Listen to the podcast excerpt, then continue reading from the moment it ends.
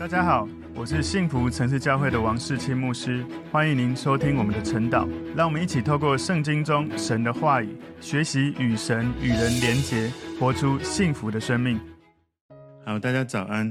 我们今天早上要一起来看晨祷的主题是神话语奇妙的指引。神话语奇妙的指引。我们默想的经文在诗篇一百一十九篇一百二十九到一百三十六节。我们先一起来祷告。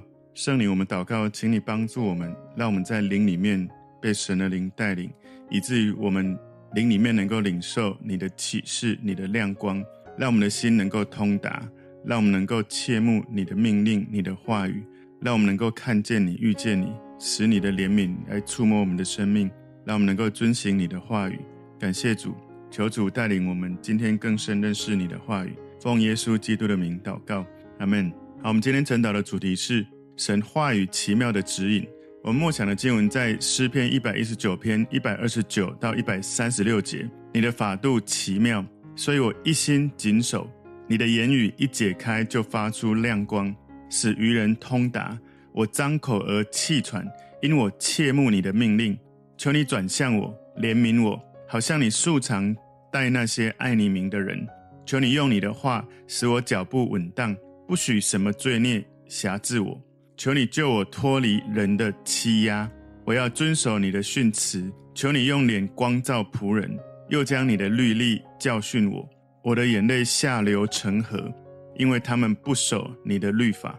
我们今天这个主题，神话语奇妙的指引哦。今天从诗篇一百一十九篇一百二十九到一百三十六节，一样，我们在每一节经文几乎都看到神用各种术语来表达。包括法度、言语、命令、你的话、训词、律例、律法，用各种方式让我们看到，我们在诗篇的这个二十二段，每一段有八节哦，里面几乎每一节都在讲神的话语。那我们今天的这个主题，神话语奇妙的指引，把它归纳有四个重点。第一个重点是顺服神奇妙的见证，顺服神奇妙的见证。诗篇一百一十九篇一百二十九节说。你的法度奇妙，这里的英文他说，Your testimonies are wonderful。所以这个神的话语，他用中文翻译说法度，其实他英文讲见证哦，也就是神的话语是有带出影响力、带出生命的影响、带出生命的见证。这个作者宣告他对神话语感到非常的奇妙跟喜悦，神的话语非常的吸引作者。奇妙这个词啊。就很像是 wonderful 这个词，很像是 miracle，就是神迹的意思哦。所以这些见证、这些法度是超自然发生的。这些法度哈，见证法度在本质上它是超自然的。透过神的话语、神的见证，会让我们的心灵可以被提升，让我们的灵魂在受苦的时候得到安慰。见证的效果带出来的影响是超自然的影响。所以神所说的一切话语会让人感受到很奇妙。你越了解神的话语，越感受到奇妙的层次就越高。所以神在罪人的身上所做许多的神迹奇事，那一些见证让人感受到非常奇妙的转化。而这些罪人其实就是你跟我，我们的生命都因为遇见耶稣，我们的生命开始产生转化，产生改变。我们甚至连性格都可以因为圣灵的带领而产生的转化。神的爱长阔高深，就好像神的话语带来的见证。长阔高深那种程度会，你真的认识神的话越深，你会越加的惊讶，而你的灵魂会不自觉的越来越爱上神的话语。当你越深研究神的话语的时候，你学到越多，领受启示越多，你就越爱上神的话语。所以，当我们在研究神的话语，我们在学习神的话语，在分享神的见证的时候，不要觉得说那是一种很普通的研究，或者是不要觉得说去研读研究神的话语是一种枯燥无聊的事情。如果你集中你的心思意念，用信心、谦卑的在神面前降服、祷告、祈求，愿圣灵帮助我们认识明白神的话，你会发现哦，一个非常平凡无奇、枯干无聊的 routine 重复的工作都会觉得有趣。我曾经在有一次哦，在前往一个社区要去教家庭教育的课程，那时候是我开发那个课程教的第十次。其实我那时候。心里有一些挣扎，因为本来这个课程我们目标是能够接触到一万个单位，一个单位可能至少二三十个人。其实，在那一次前往那个社区去分享课程的路上，我内心跟神对话说：哇，这些信息一直重复的分享，我很怕越来越无聊，因为一直讲同样的东西。虽然这些内容会帮助很多人，但我很怕一直重复会觉得枯干无聊。然后神就告诉我，事实上这些家庭教育的课程只是一个让人经历神话语的平台，而神的。真理话语，神在你生命中，在这个信息里面放入的见证，可以成为在这个家庭教育的课程平台上面释放出来，帮助更多人生命得到神的祝福的一个管道。所以那一天开始之后，我们那个课程，我个人又教超过一百次，然后我训练出来的老师又加一加，哇，我们接触到了三百多个单位，接触三万多个人，我心里越来越热情，越来越兴奋。一直到现在，我们还是继续在分享这个家庭教育的课程，而神的话语透过这个课程，神的见证透过这个课程，当神开路让我们继续到企业职场分享的时候，我一直到现在还是持续充满热情跟兴奋，因为更重要的不是我觉得这个内容有没有有趣，有没有持续有新的东西，而是在这个内容里面，神的话语、神的见证总是会带来生命的转化。而让人感受到一种新鲜的气息，感受到一种兴奋，因为你每一次看到一个人的生命，透过神的话语，透过神的见证，他们经历改变，那是最开心、最兴奋的一件事情。所以在这段经文诗篇一百一十九篇一百二十九节的后半段说：“所以我一心谨守。”他说：“Live for my soul keeps them。”所以这个作者他对神话语的谨守遵行，让他从神话语领受到的喜乐。使他更加顺服神的话语，所以他不只是外表上面的顺服，更是心灵里面一心，他愿意谨守顺服神的话语。所以，当你对神话语的仰望，会让你在灵里面点燃对神话语的献身，就好像每一位弟兄姐妹，你委身在神的话语，一起委身在晨祷当中，我们透过彼此的分享，透过彼此的生命交流，或者你个人的灵修，个人在寻求神，在敬拜神当中。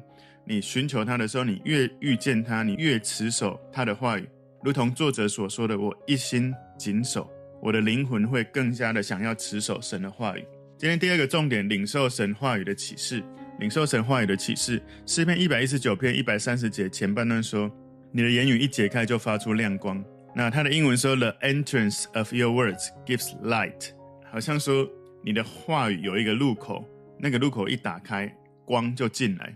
所以这个作者重复的描述之前提过的想法，也就是神的话语给他带来亮光，让所有看起来不清楚的东西看得更清楚。我曾经在二零零四年呢，我们在以色列旅游的时候，有一个晚上我们住在旷野，在旷野中，我们跟贝都因人的帐篷住在里面，我就有一点点的体会哈，古代的这些犹太人他们在旷野中住在帐篷，帐篷。它的开口就是门上面有一个皮瓣，把它打开，所以门打开的时候，那个光线就进入帐篷，照亮了里面的一切。当然，我当时住在旷野的时候，他们很厉害，那个帐篷里面竟然有电哦，我不知道怎么做的。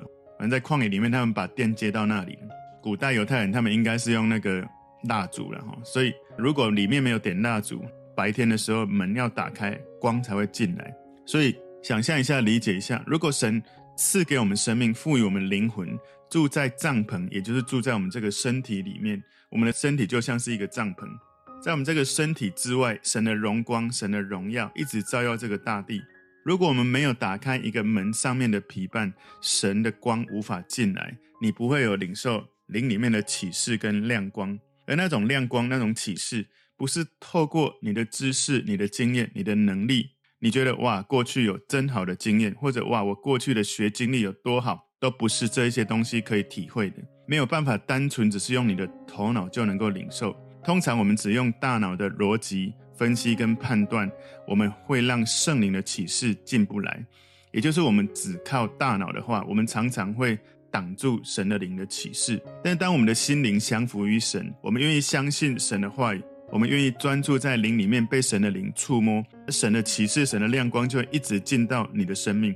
等到你先从灵里面领受神的话语，再从灵里面领受的这些启示，就会滋养你的大脑，从灵性提升理解力，提升你的悟性领悟力，以至于你的生命充满智慧跟能力。我记得我刚来到教会，我对神的话语非常的渴慕。当然现在还是非常的渴慕。那当时我特别说，刚开始信主了哈，刚开始来到教会，我以为每一个人每一天醒过来，很自然的渴慕神的话语是自然是正常的。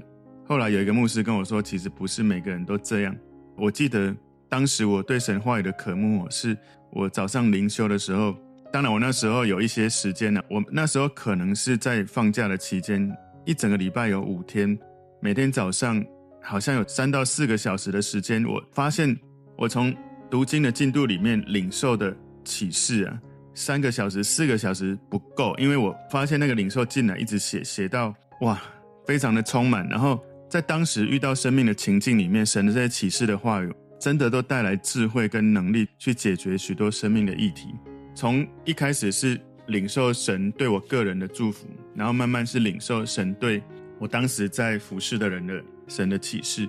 所以诗篇一百一十九篇一百三十节后半段这里说，使愚人通达，它的英文是 It gives understanding to the simple，也就是给那一些简单的人，给他们理解力，给他们聪明，给他们明白。所以神的话语带来清晰，带来明亮，即使是愚人。圣经它的和本翻译是说愚人、愚笨的人哦，它的原文看起来比较像是简单呐，哈，也就是可能你觉得你不是很复杂，或是不是很聪明，你觉得你很简单，不够聪明。他说，即使是简单的人，或者是愚人，也能够明白。所以你领受神的话语的益处，要知道你不需要非常的聪明，你才能够领受。简单的人也能够明白。神的话语非常的崇高，非常的奥秘，但是神用各种的方式，让简单的无知的人，可以在神的话语里面得到智慧跟帮助。所以有许多没有读书、没有知识的这些长辈，他们年老的时候才信主，可是他们在个人读圣经里面，也领受许多伟大的启示，带给后代很多美好的祝福。他们的祷告充满能力，充满生命的转化的大能。所以，神启示的力量会把人的生命能力能够释放出来，潜力释放出来。一个很小的年幼的小孩，或者一个没有读书的人，他也可以从神的话语领受到一些启示，比那些读很多书或者年纪很长的人，或者比那一些很聪明的哲学家，一个孩子或是一个没读书的人，可能可以领受更深入的启示。所以，我们不论。觉得自己是简单还是不简单的人都不重要，重要是我们知道神的话语的教导，让我们成为一个有神启示的人，我们就成为一个拥有永恒智慧的人。所以神话语的祝福，神话语里面带来的永恒的救恩，不会只是给那些高知识分子，或者给那些相对看起来比较聪明、看起来很有智慧的人。事实上，所有人在信仰上的成长，关键不是说你有多聪明，你的智力有如何。而是重点是你心灵里面对神的心力，所以当你接触神话语的时候，不要因为自己的知识背景、成长背景，你就说我比较不聪明，我比较笨，所以我没办法领受神的话语。其实领受神话语的关键不是这个，而是圣灵的启示跟带领。当然，我也不能说完全不用头脑哈，我们还是要认真的在我们的知识上学习神的话语。更重要是你在灵里面要愿意被神的灵带领，以至于你的知识、你的聪明、你的智慧，可以在神的真理带领之下，有效的来发展。所以这是要相辅相成的。我的意思不是说聪明头脑不重要，而是不能用那个取代你在灵里面跟神所有的交流。因为许多人只用头脑、只用聪明，就觉得自己想要得到一切的智慧，那是会有问题的。但是不是说它不重要，是相辅相成。要记得在灵里面被神的灵带领，所以诗篇一百一十九篇一百三十一节前半段说：“我张口而气喘，我张口而气喘。”我不知道你有看过什么人或什么动物气喘哦。这个作者说，神的话语赐下亮光，让我们的心思意念清晰。那这个作者渴望领受神的话语到一种程度，好像一个口渴的动物渴求喝水一样，或渴望某个东西。你有没有看过？狗在口渴，或者狗在很想吃某个东西的时候，它就一直哈哈哈，一直喘气，然后流着口水，嘴巴一直打开。这个作者很有可能因为口渴而气喘呼呼，一直在大口的喘气。可能他在写这个的时候正在大口的喘气。这种喘气是一种表达内心的渴望。大家可以想象一个语言图像哦，就是一只在追逐猎物的狗，或者是一只在被天敌要抓它的狗。有可能他是在被追，或者在追。他在奔跑的时候，他打开嘴巴吸入更多的空气，让他的心跳越来越加快，然后跑到越来越久的时候，肌肉的力量太疲累，会越来越没有力量，嘴巴就张口，好像在喘息。所以这个作者寻求救恩，他好像可能是渴望找到这个救恩，以至于他奔跑寻求。有可能他遇到生命的危险，他为了保存自己的生命，他逃离凶猛的野兽。所以有可能他渴慕的追求，有可能他是被追杀。那不管怎样，这个画面让我们感觉到真实的一种体验。作者非常非常非常认真的在寻求神的话语。诗篇一百一十九篇一百三十一节后半段说：“因我切慕你的命令。”从这段经文，我们看到作者真的渴望了解神的话语，遵行神的话语，渴望分享神的话语，渴望让他周围的人都顺服神的话语。所以有许多很认真追求信仰的人，他们会持续追求神话语的应许，同时他除了希望。更多的去领受神的话语应许，他也同时对神话语里面的诫命，对神话语提醒他不要做的事，有一样的渴望。一个人真正有渴望，就会去行动。所以，我们不要只是觉得我们渴望，我们希望，不是说我们希望有一天我们对神的话语更深认识、更渴望。所以，有一天有时间，我就会好好的研究神的话语。我们不要停留在只是渴望，或是希望，或是有一天，因为一个真正渴望神话语的人。他不会只是停在渴望，而是会真实让渴望成为行动，认真的去研究、寻求神的话语。今天第三个重点，以神的话语向神祈求。诗篇一百一十九篇一百三十二节前半段说：“求你转向我，怜悯我。”他的英文 NKJV 版说：“Look upon me and be merciful to me。”所以这一段经文，我们今天第三个重点，我们会看到有四个请求，四个请求。事实上比较像是三个了哈。为什么三个？四个里面其实应该是三个，因为从诗篇一百一十九篇一百三十二节前半段这里说：“求你转向我，怜悯我。”从这一个第一个，或者从这第一个里面，其实有两个祈求。他说：“求上帝看我。”我们和本翻译是“求你转向我”，那他英文说 “Look upon me”，请你看着我，请你转向我。然后呢，他第二个请求是：“请你怜悯我，Merciful to me，Be merciful to me。”所以这个作者有理由。他相信神会回应，因为他知道神的模式、神的习惯。当你真正爱慕神的时候，神会看着你，神会转向你，神会怜悯你。所以，如果你像作者一样，你知道你是爱神的人，神有一个模式或习惯，就是你爱他，你就会领受到有一种甘甜、一种奇妙的感受。好像我常常跟大家分享，我低潮的时候，我透过敬拜几个小时关在房间，我会。瞬间突然感觉到进入另外一个空间，那个时候其实是因为我一直看着他，他就看着我。其实他早就看着我，只是我有没有转向他而看到他在看我。所以神的模式是他其实一直在看着他的百姓，他一直在怜悯神的百姓。有时候不是因为他不看我们，不怜悯我们，而是我们自己离开了他，没有看到他。所以当我们有这样对神的信任，相信神的应许的时候，我们的祷告会更加的勇敢，更加的持续。如果神转眼不看你哦，那是咒诅，不是祝福。除非神看你的时候伴随他的怜悯哦。如果你去看大卫在诗篇第五十一篇里面，因为他犯了罪，他跟神祷告祈求，他说：“求你的眼目不看我的罪。”所以当神不看你，那是一个问题了。然后他在诗篇五十一篇十一节说：“不要丢弃我，使我离开你的面；不要从我收回你的圣灵。”所以，当神看着你，当神的怜悯照耀你，当神的慈爱触摸你，你会经历转化。如果我们领受神的眼目看着我们，我们就渴望也能够领受神的怜悯。但是有一个问题，就是我们人哦，常常眼睛常常看那一些不是重要的事，我们眼睛注视神的眼光非常的小。什么意思？我们常常一整天活着。我们看的、听的、想的不是神，而是看的、听的、想的是我们的私欲或者享受或其他的，让我们分心不着神的事情。所以，我们看神的眼光常常很小，以至于我们的心对神没有留下深刻的印象，没有画面留在心里。如果你常默想神、注视神，你会常常感觉跟发现，原来神一直在看我，不是他不看我，是我没有看他。原来神一直用他的怜悯、用他的爱在触摸我。想象一下，如果不是神如此眷顾你，你怎么会有这么棒的家庭、这么棒的企业、这么棒的神给你的一切？可能你还没结婚，可能你没有企业。想想，如果不是神看着你，你怎么度过许多生命中那些痛苦、那些危难的日子？那些人际关系遇到痛苦、遇到不舒服的时候，如果不是神的爱触摸你，如果不是神挽回你，有时候我们的心一直往罪的方向走，我们真的有时候就觉得离神好远。诗篇一百一十九篇一百三十二节后半段说：“好像你素常待那些爱你名的人。”所以爱神的名意味着是我很爱神，是一个爱神的人。我爱神的本质，神的名里面有许多荣耀的本质。我爱着神的启示，我爱神的荣耀，我爱神的本身，我爱神一切他为我所做、带领我所做的。如同我刚刚所说的，诗篇作者不只渴望神话语的应许，也渴望神话语中的诫命。他渴望走在神话语的规范当中，不要犯错。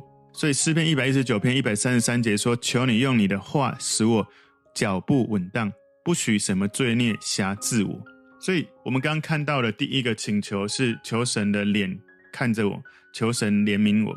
第二个，这里作者对神请求，他请求透过神的慈爱、神的怜悯，神看着他，神给他怜悯，使这个作者靠着神的话语。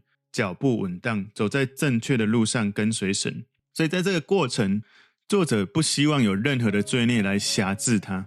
所以，我们反思一下，我们大部分的人，我们人生到底用什么在指引我们生命的脚步？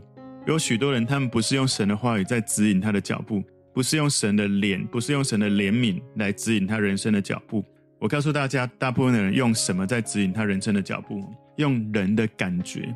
我感觉这样，或我感觉那样，那是我们的魂，我们的思想、意志、情感里面哦，用我们的人的情欲在引导我们的脚步，或者我们身边的朋友，我觉得这个朋友很聪明，或者他很有权柄、很有能力、很有权势、很有经验，所以通常我们人遇到问题，第一个找的是朋友，不是找神，或者是找我们的父母。很多人从父母指引他的脚步，许多人他根据他外在的情况、他的资源。他会盘算他有多少的资金，有多少的经验，有多少的人脉，这一切外在的东西成为指引他生命的脚步的一个根据。有一些人，他们用命运指引他的脚步。什么叫命运呢？举例来说，他丢铜板，正面还是反面？出现正面，我就这样决定；反面就那样决定。或者抽诗签，看这个诗签今天告诉我要怎么做。我以前呢，我曾经透过看星座的书。告诉我今天数字哪个数字是幸运数？走路要靠左边还是右边？那我要穿哪一个颜色的衣服？今天会有好运？你知道，不管是算命啊、星座啊，还有这些罗盘啊，反正各种这些东西，风水啊，我们把命运倚靠在这些东西上面。那有的人是用我的生活舒适与否来指引我的脚步，什么意思呢？我做这件事情会不会让我赚更多钱，过得更好，物质生活更好？如果没有，我就不做；如果有，我才做。有的人是用这个方式来指引他的脚步，有一些人是花非常多的钱找大师来学习，指引他的脚步，所以他可以不管是在大师在世界各地哪里，他可以跟他到哪里，或者花大把的金钱。其实你知道吗？这个世界上最宝贵的，你可以学到最深度的智慧，就是认真的跟耶稣学习。认真的跟耶稣学习，你只要好好的读圣经，好好在灵里面跟神交流，好好从神话语点亮你的心，你人生的智慧会超越许多这个世界可以给你的。所以，当我们在神的话语中找到方向的时候，我们可以充满信心，在生命里面每一个生命的季节跟阶段，勇敢的、稳当的往前走。我们可以不动摇，不用徘徊，不用犹豫，我们可以很勇敢的跟神恳求。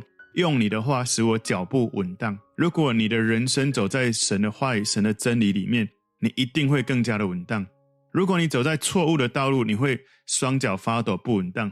以前我比较年轻的时候，跟一些朋友去做一些像打架啊、勒索，做一些不好的事，哇，那走在路上真的会内心会发抖。所以作者他很明智的、清楚明白，罪会辖制人，甚至使你可能已经在灵里面有许多的成熟度了。你还是有可能会被罪辖制，所以使徒保罗告诉我们，在哥林多前书六章十二节说：“凡事我都可行，但不都有益处；凡事我都可行，但无论哪一件，我总不受他的辖制。”你知道有一些很明显看起来是罪的东西，你知道你不会被他辖制；可是有一些看起来很好的事情，你是被他辖制的。什么意思？哇，这个东西很好，所以多一点，多到一种程度，其实他已经多过你对神的追求。以前我们在上一些营会、一些训练的时候，为人祷告，人们倒下来或者领受启示，哇，哭啊，哇，非常好的事情。可是有时候服侍人的人到一种程度，就是我为你祷告，没有看到你哭，我一定要祷告到你哭，祷告到你倒下去，才代表神运行有恩高。我们被那个现象辖制的，好像一定要有某个状态才叫做神的同在，但是没有很单纯的就是我祷告了，让神做神做的事。所以，不管是看起来很明显的坏事，或是你看起来是好事，但是你追求它比追求神更高的，那也成为一种辖制。所以，求神帮助我们在日常生活，在我们目前的时代、目前的社会里面，其实最常辖制我们，除了那些像烟酒，或者是赌博，或者毒品，或者色情，或者暴力，有一些东西辖制我们。很多我们没有意识到的辖制是山西的辖制，3C。当然，包括电脑、手机、平板，或者是社交媒体，或者是那一些会吸引你的 APP。所以，我们要靠着神话语的寻求，神话语的掌权，帮助我们从内心到外在的行为，有能力可以管理、控制这一些，不是被他控制。所以，那些使我们生命被罪恶辖制的这一切，这些罪恶，这些一开始看起来不是罪的东西，当它盘踞你的心思意念、你的时间，当它高过于神的心意的时候。当它高过于你对神的追求的时候，你知道一开始它可能是在一个很微小、微不足道的一个领域，但是这种辖制的规模、力量会越来越大，一直到你的灵性开始被损坏，你渐渐难以领受神的启示，你被许多的宴乐、被许多的杂草、被许多你追求看起来很美好，但是高过追求神的东西卡住你的心思意念来寻求神，所以可能有的人他宁愿一辈子他就洁净之后。他是被关起来成为犯人，他也不愿意，他没有被关而继续活在罪的辖制里面。好像我以前也听过说，我宁可在黑暗中牵着神的手，也不要在光明中没有神的同在。所以求神帮助我们，不要让罪辖制我们的心、我们的生活。当我们的脚步被神的话语指引的时候，我们可以避免自己活在罪的权势之下，我们可以从罪的影响、影响我们生命中的权势当中可以解脱。所以保罗在罗马书，他曾经分享罗马书六章十四节说：“罪必不能做你们的主，因你们不在律法之下，乃在恩典之下。”保罗这样的祷告帮助我们有信心。请你记得，我们能够活出神的话语，不是因为我们想要遵行一切神的话语。我们能够不让罪成为我们的主，是因为我们让耶稣成为我们的主。我们靠着耶稣在恩典之下。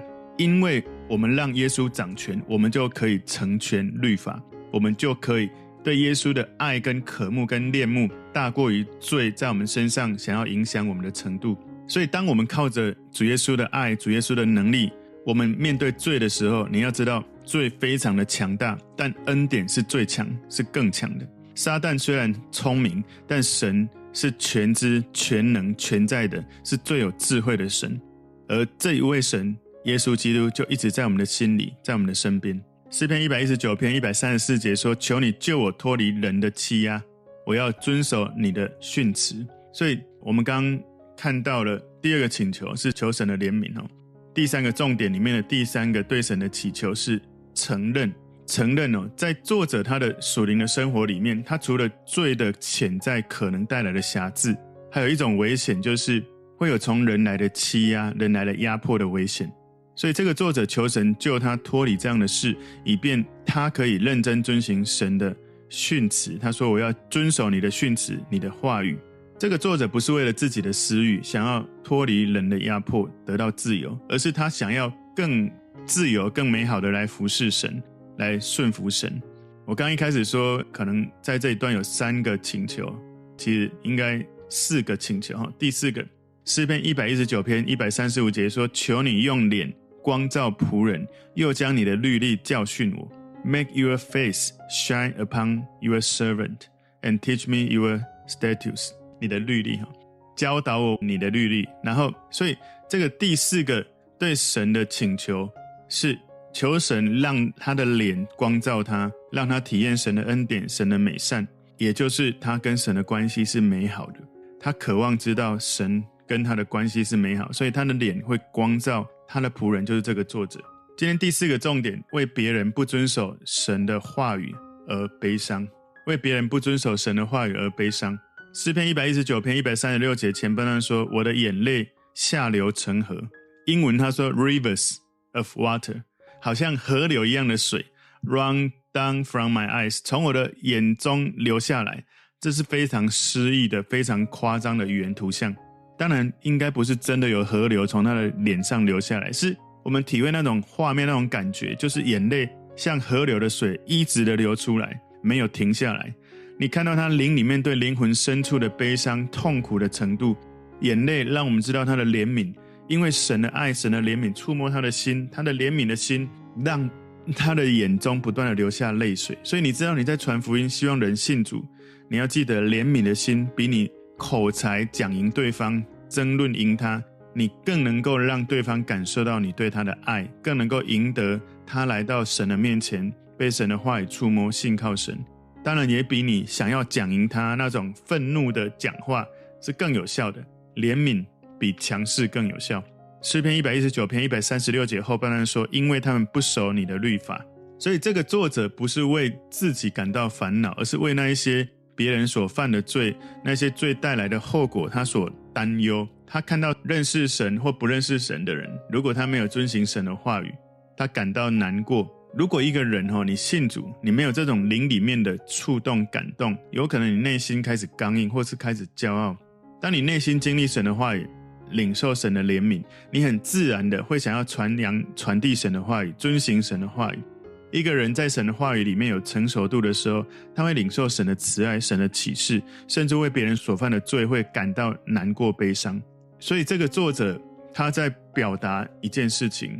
从我们今天神话语奇妙的指引里面，第一个重点哈，他讲到顺服神奇妙的见证，那个见证事实上也是神的话语、神的法度、神话语带来的影响。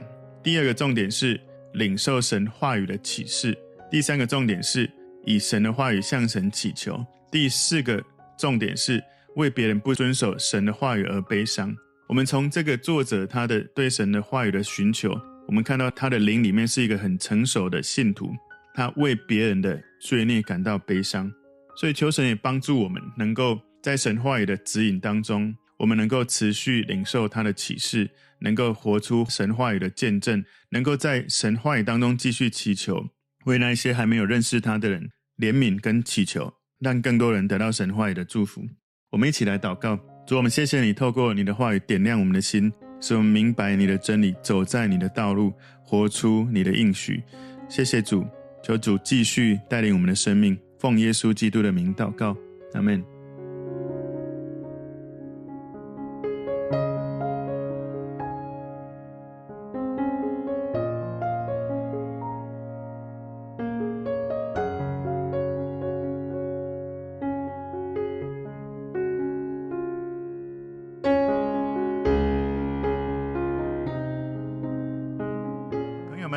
这个信息对您有帮助，是哦请您在影片下方按赞、留言，并分享给您的朋友，分享在您的 IG、Facebook、Line 或者其他的社群媒体上面，来祝福您的朋友。当然，也别忘了订阅我们的频道和开启小铃铛，这样您就可以收到我们最新的影片通知哦。